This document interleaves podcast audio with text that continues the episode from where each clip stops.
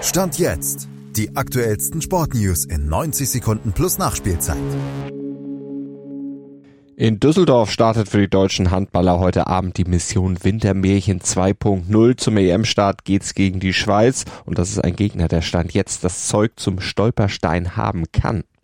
Was zeichnet die Schweizer Mannschaft aus? Zuallererst natürlich der mittlerweile 40-jährige Spielmacher Andy Schmid ehemals Rhein-Neckar-Löwe. Der hat extra für die EM in Deutschland seine Karriere nochmal verlängert und ist als Routinier das Rückgrat der Mannschaft. Dazu kommt mit Nikola Portner ein Klasse-Keeper, der bei Champions League-Sieger SC Magdeburg zwischen den Pfosten steht.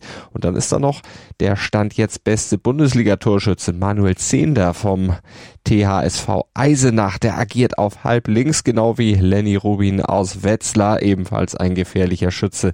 Auf die gilt es aufzupassen. Aber trotz dieser vier Namen Bange machen gilt nicht. Ansonsten ist die Schweiz nämlich definitiv keine Handball-Großmacht, hatte sich für die letzten beiden Turniere ja zum Beispiel gar nicht qualifizieren können. Und mit Ausnahme des starken genannten Quartetts ist das Team auch nicht gerade mit Überfliegern bestückt. Die qualitative Dichte im deutschen Team ist da schon um einiges höher und dazu kommt dann ja auch noch der definitiv nicht zu unterschätzende Heimvorteil, der natürlich Belastung sein kann, aber eben auch eine hilfreiche Motivation. Das Gros der knapp über 50.000 Zuschauer wird das DHB-Team anfeuern und nach vorne peitschen und das macht die Gislason-Auswahl natürlich ebenfalls zum Favoriten.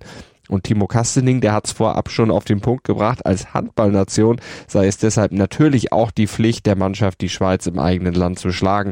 Außerdem gehe die Truppe in jedes Spiel, um es auch zu gewinnen. Die Vorfreude bei allen Spielern sei größer als die Nervosität.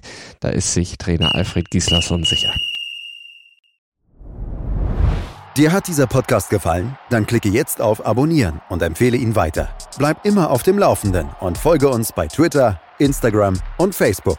Mehr Podcasts aus der weiten Welt des Sports findest du auf meinsportpodcast.de.